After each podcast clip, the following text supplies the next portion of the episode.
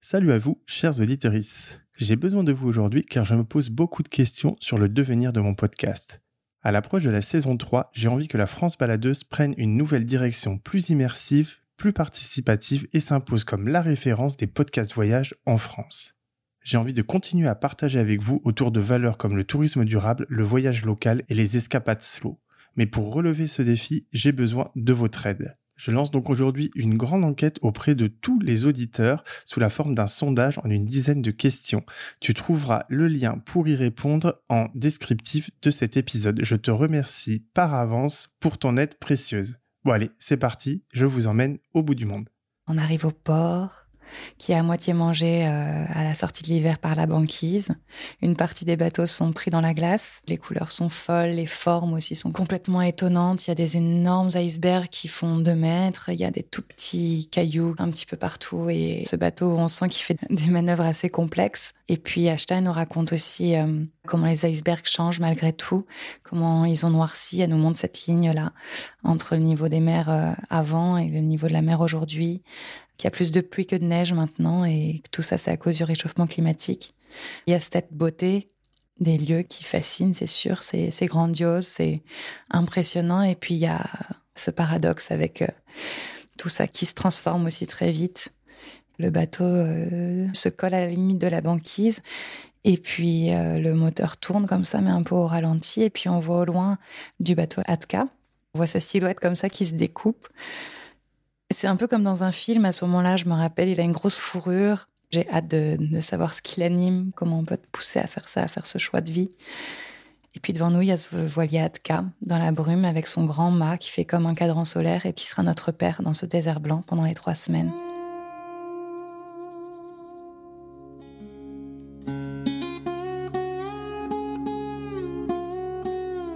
Première fois au bout du monde, une série documentaire participative réalisée par Paul Angèle.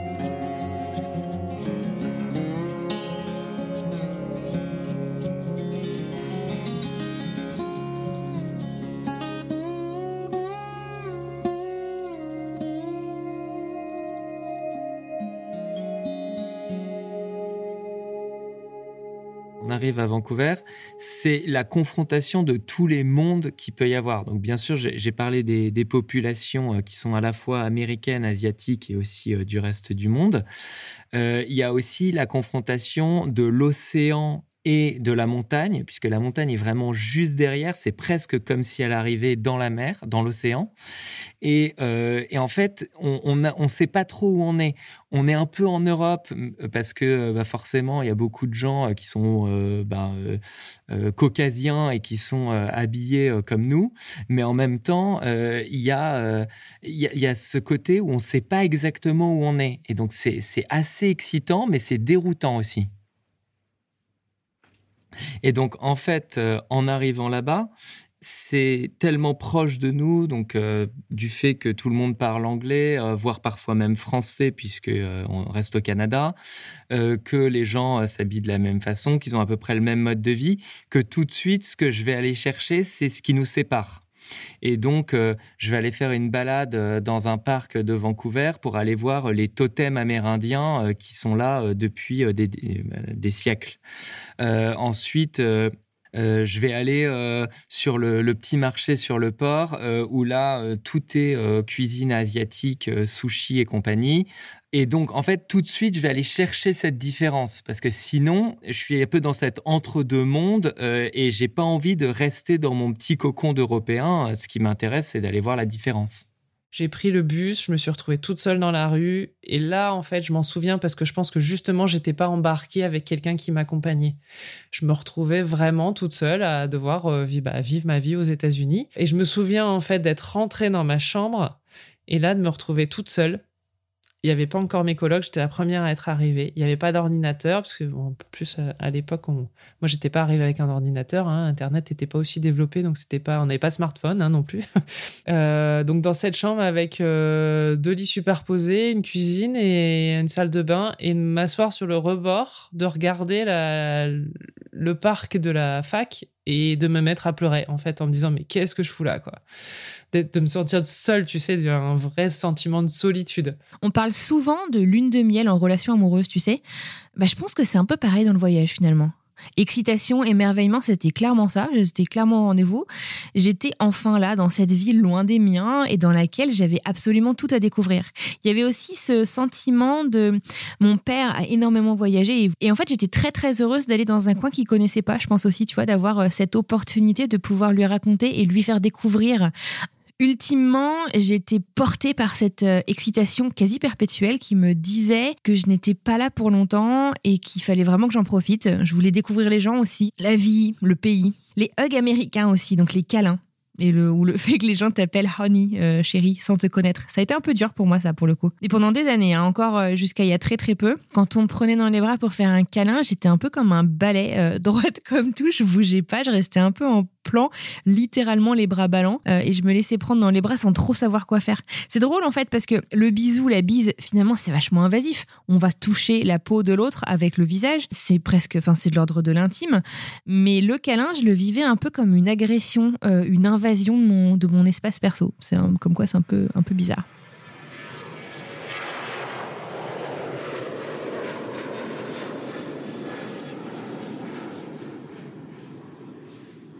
Je m'attendais vraiment à ce qu'il euh, y ait de la vie. Voilà, c'est vraiment ce que j'attendais.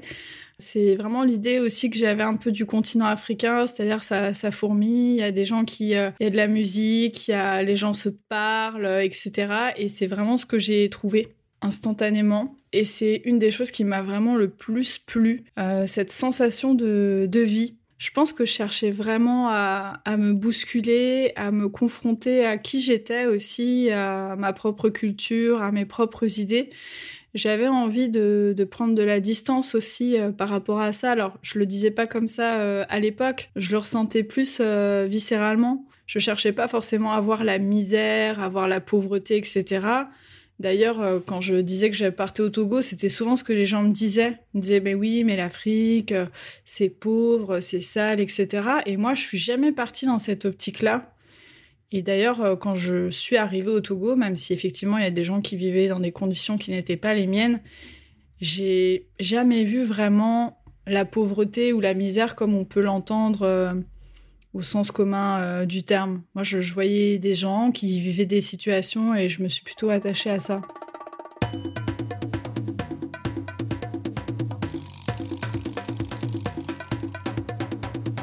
En fait, j'ai pas été, j'ai pas eu cette sensation de me dire, euh, je suis dans un autre pays justement, puisque je ne l'étais pas. Il y avait une autre culture, mais comme on peut en retrouver quand on voyage aussi euh, dans d'autres régions en France, hein, en Bretagne, en Corse en Occitanie, en Alsace, euh, etc. Enfin voilà, j'avais j'avais pas une perte de repère quand j'étais sur place. Après, c'est vrai qu'il y avait une culture différente et hyper intéressante, euh, notamment autour de la gastronomie. Euh, bon, on a parlé de la biodiversité. Et je pense que ça, c'est ce qui fait aussi beaucoup l'authenticité de ces territoires ultramarins. Mais il y a une forme de décalage malgré tout au niveau économique, en tout cas avec ce que nous on peut voir en hexagone. Donc pas la sensation de me retrouver dans un autre pays, mais quand même euh, cette forme de, décalage euh, au niveau déjà économique, mais aussi environnemental, mais dans le bon sens du terme, pour le fait sur le côté environnemental, d'être quand même dans, une autre culture et, un autre territoire. Est-ce que j'ai eu peur? Non. Non, non, on n'a pas peur quand on a 18 ans, ça c'est sûr. C'était en 1992. Les Chinois venaient d'obtenir la possibilité d'avoir une propriété depuis seulement un an Ce qui fait que quand on s'est pointé là-bas, il y avait encore beaucoup de magasins d'État. Et il y avait quelques Chinois qui, sur le bord des routes, commençaient à vendre des tongs en plastique pour leur propre compte. Et on en a bien profité, c'est-à-dire que on a eu beaucoup de sourires, beaucoup de, on a été super bien accueillis. Les Chinois sont, j'ai trouvé, un peuple euh, curieux et accueillant, mine de rien.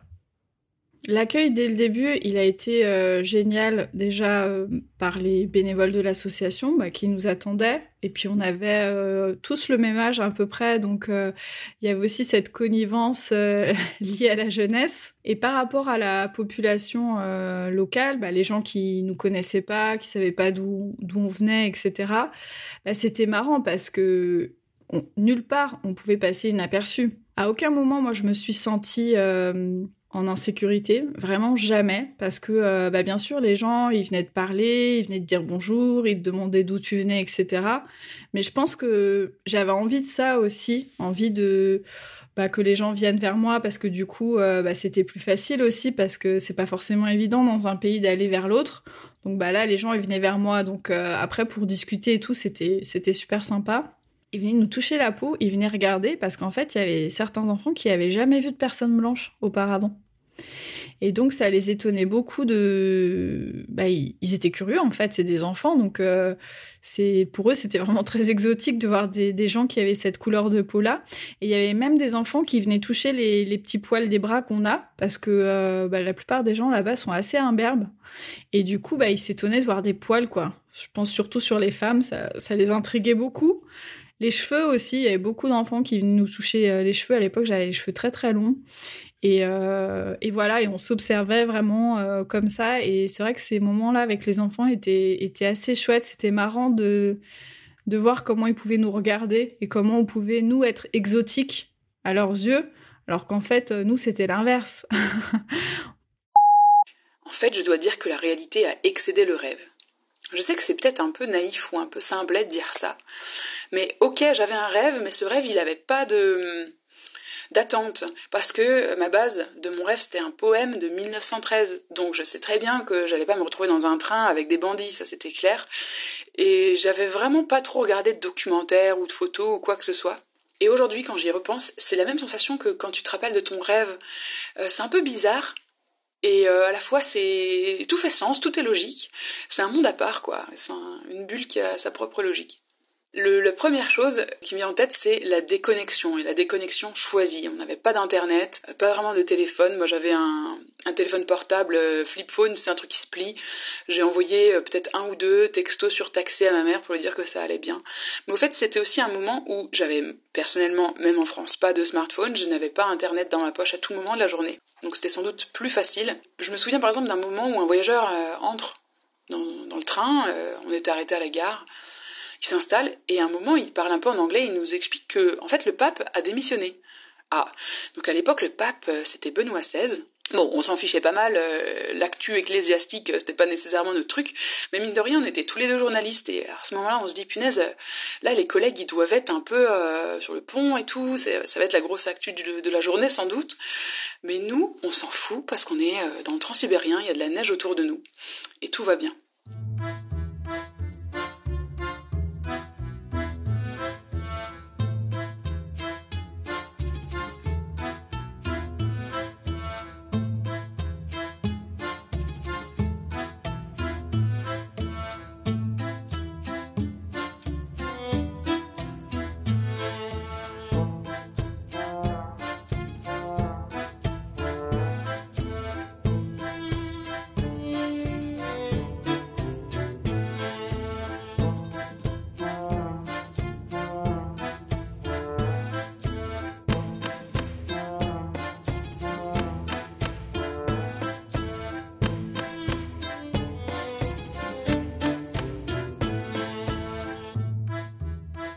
Donc, quand on a organisé cette exposition là-bas, ça a été vraiment aussi, là aussi, un, voyage intérieur incroyable parce que bah, j'imaginais pas que ces Cubains, ils attendaient autant de voir Jean-Michel Basquiat, qu'ils étaient aussi friands, aussi curieux, aussi affamés d'art contemporain et d'art tout court.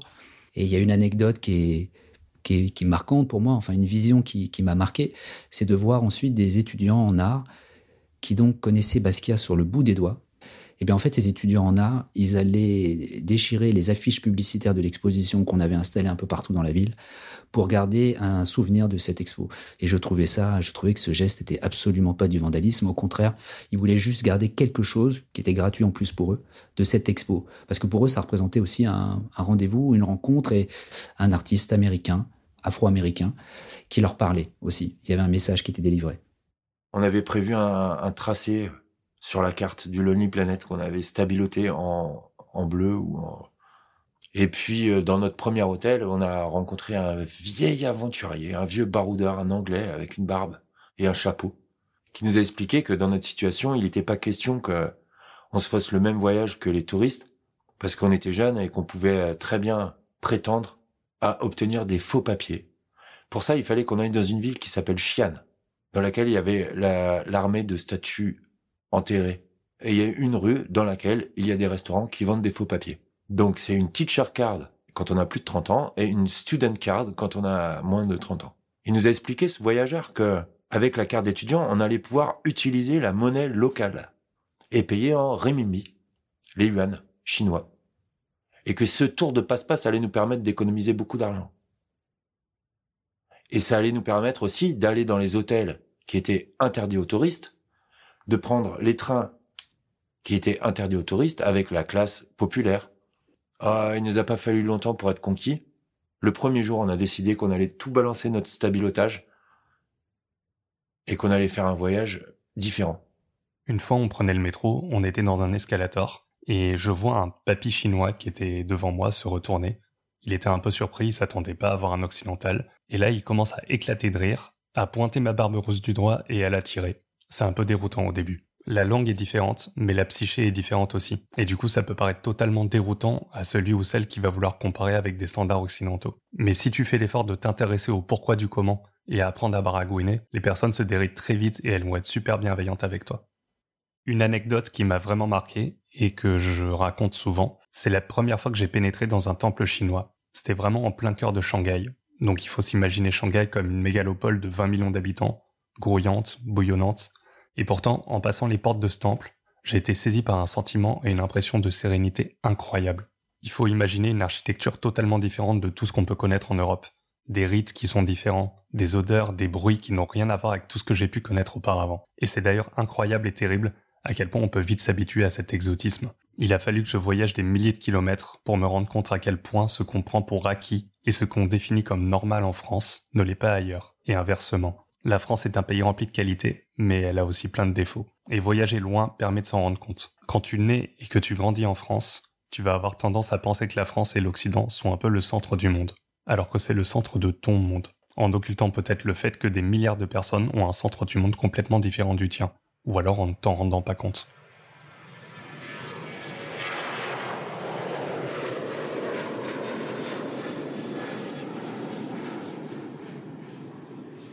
En tous les cas, moi, ce voyage, si je dois retenir aussi une image, quelque chose qui m'a marqué, qui m'a profondément marqué d'ailleurs, euh, c'est d'avoir été dans la cantine populaire, comme ils appellent, ou la cantine collective, pour tout le monde, aussi bien pour euh, l'employé du ménage, pour le caissier du musée ou le chirurgien. Ils mangeaient tous à la cantine le midi, de la même façon. Pollo horas, comme ils disent, c'est-à-dire le poulet riz. Et ça, c'était une image très très forte qui, moi, personnellement, m'a énormément influencé parce que j'ai trouvé que ben, voilà, tout n'était pas parfait dans ce pays, très loin de là mais il y avait aussi des belles choses, il y avait aussi des belles valeurs, des belles idées. Et puis je me rappelle donc que bah pour moi, à 20 ans, là, je commençais à me dire que la vie, c'était pas blanc, c'était pas que noir, c'était pas bon ou mauvais, c'était euh, des nuances, un équilibre. Et c'est-à-dire qu'à Cuba, dans ce pays qui était dictatorial, il y avait aussi des belles choses, il y avait aussi des, il y avait aussi des presque des belles idées.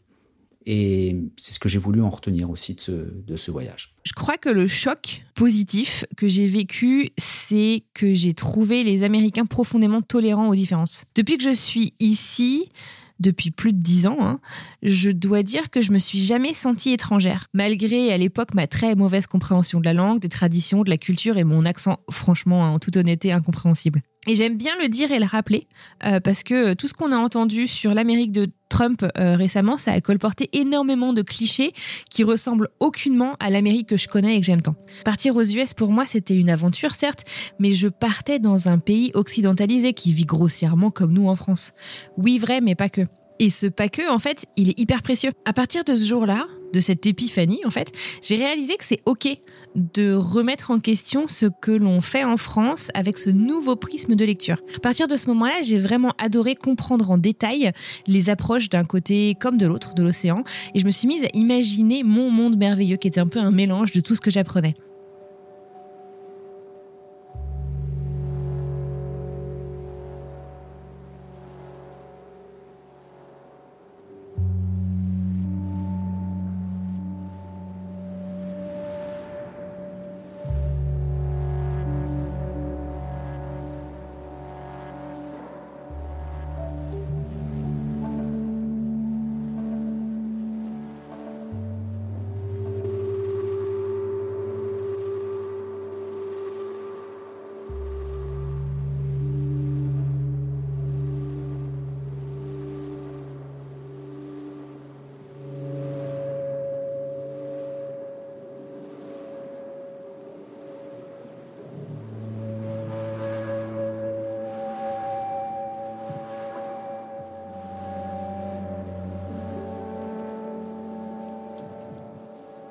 Donc ça devait faire euh, deux, trois semaines que j'étais là. Alors qu'au début, j'étais hyper attentive à où je mettais les pieds par rapport à la banquise. On est presque un peu peureux quand on avance. Et puis là, j'étais bien, j'étais en confiance, je connaissais l'endroit et tout. On parlait avec Anne-Claire. Et puis donc, elle marchait devant moi. Et en fait, là, je traverse, ma jambe traverse la banquise et je me retrouve jusqu'à la taille euh, dans l'eau. glacé. Alors il faisait certes beau et pas trop froid ce jour-là, mais en fait on se refroidit très vite, surtout mouillé. Et du coup je me suis retrouvée à me changer euh, derrière une petite maison euh, pour euh, justement mettre des affaires sèches. Et c'était une bonne chose parce qu'en fait on a mis quand même un petit peu de temps à rentrer. En fait tout est long quand on est dans les pôles, quoi. Et tout petite chose auxquelles on pense pas peut, peut devenir vraiment handicapant. Et je pense que si, euh, si j'étais restée trempée comme ça pendant deux heures, j'aurais été pas très très bien le soir. Euh, donc on a visité l'île des Saintes, qui est une île magnifique. Euh, et en plus, euh, au moment où on y était, il y avait très peu de touristes, donc c'était agréable. On avait vraiment la sensation quelque part que l'île nous appartenait. Et donc les, habitants, les, les habitants chez qui on dormait nous disent ah, pour votre retour, ça va être compliqué parce qu'il y a, il y a énormément de, vent et énormément de vagues. donc il y avait des creux de, de, si je me souviens bien, de 5 à 6 mètres. Et en fait, effectivement, on a pris le dernier bateau euh, en partance de l'île des Saintes pour rejoindre donc euh, l'île principale. Et donc la navigation entre les Saintes et l'île principale a pris le double de temps. Euh, mais j'ai vraiment ce souvenir déjà d'énormément de gens qui vomissent pendant le trajet. Et je voyais même le, marin, le matelot qui était en charge justement de, de, veiller à ce que tout se passe bien à bord dans la navette, qui n'était pas à l'aise. Enfin, je, je le sentais qu'il n'était pas confiant. Et on se disait à chaque fois que le bateau freinait en fait pour justement éviter euh, la vague. Euh, là, à chaque fois, on s'accrochait parce qu'on se disait, OK, là, on va s'en prendre une grosse, OK, on va s'en prendre une grosse. Et c'est vrai que ça a été un calvaire de, vivre ce, trajet retour. Alors moi, j'avais toute confiance euh, au capitaine parce que je, savais que de toute façon, si la, la navigation avait été autorisée, c'est qu'il n'y avait pas de souci a priori pour ce trajet mais quand même c'était vraiment des, sensations fortes et je pense que tout le monde s'est à, peu près souvenu de ce, de trajet retour enfin tous ceux qui étaient à bord se sont souvenus je pense euh, pendant pendant de longues minutes ou de longues heures après de, de ce trajet retour euh, entre les Saintes et, l'île principale donc ouais je pense que c'est c'est une anecdote qu'on aime raconter avec mes amis quand, euh, quand on parle de ce voyage en Guadeloupe.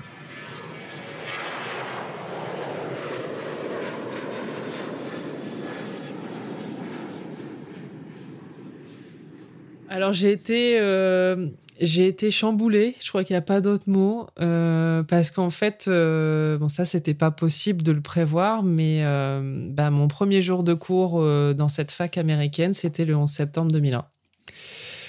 Donc euh, ça faisait euh, trois, 4 jours que j'étais là, je venais d'arriver, je m'étais à peine installée, j'avais pas encore d'ordinateur. Et le matin, ma coloc que je connaissais à peine débarque euh, dans ma chambre avec un anglais plus qu'approximatif puisqu'elle était italienne pour me dire bah on est bombardé, il se passe quelque chose, enfin voilà, paniquer. Moi, j'avais pas du tout prévu de commencer mon année dans, une ambiance euh, guerrière, parce que c'était un peu ça. Les Américains, ils sont assez euh, patriotes. Hein, donc, euh, donc, il y a eu ce choc culturel des Américains qui crient USA dans la rue parce qu'ils ont été attaqués. et ça, on le fera. Enfin, c'est pas quelque chose qu'on voit en France, par exemple, d'avoir des drapeaux partout. J'ai vu des maisons recouvertes de drapeaux. On voyait plus la porte, on voyait plus les, les, fenêtres, on voyait que des drapeaux. Avec le recul, ça a été passionnant parce que parce que je me suis rendu compte aussi avec mes colloques euh, européennes qu'on avait des liens euh, historiques et culturels dont je n'étais pas du tout consciente. Euh, j'ai découvert le, côté euh, assez extraverti des Américains. Alors, à la fois quand ils crient USA dans la rue, mais aussi quand, euh, une semaine après les attentats, tous les restaurants euh, du quartier autour de l'université ferment pour faire un immense buffet gratuit pour tous les étudiants et les gens qui veulent venir dans le parc de l'université. Voilà, donc toute cette, culture extrême dans tous les sens du terme, ben voilà, je l'ai découvert très très vite, mais c'était passionnant en fait.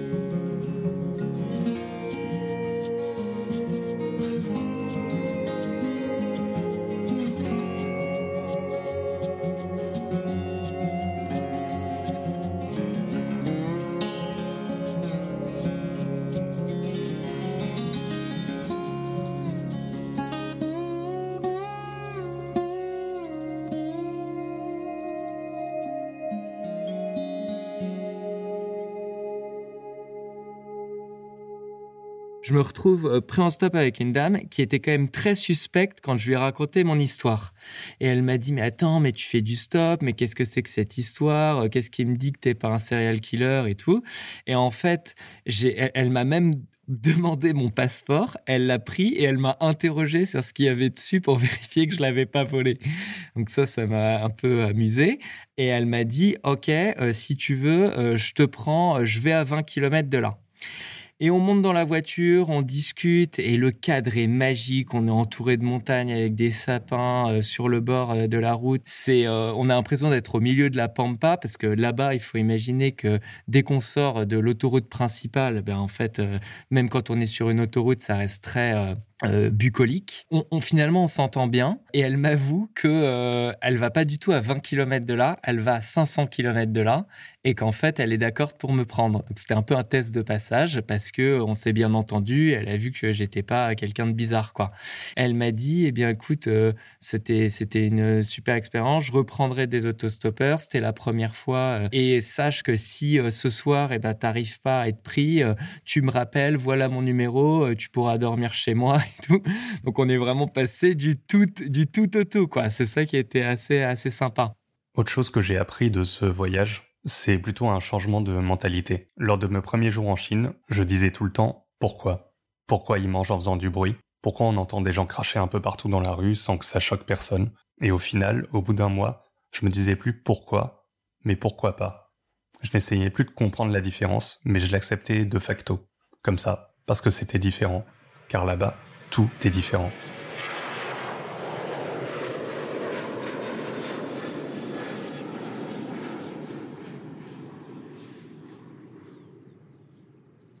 À suivre dès demain dans la France baladeuse.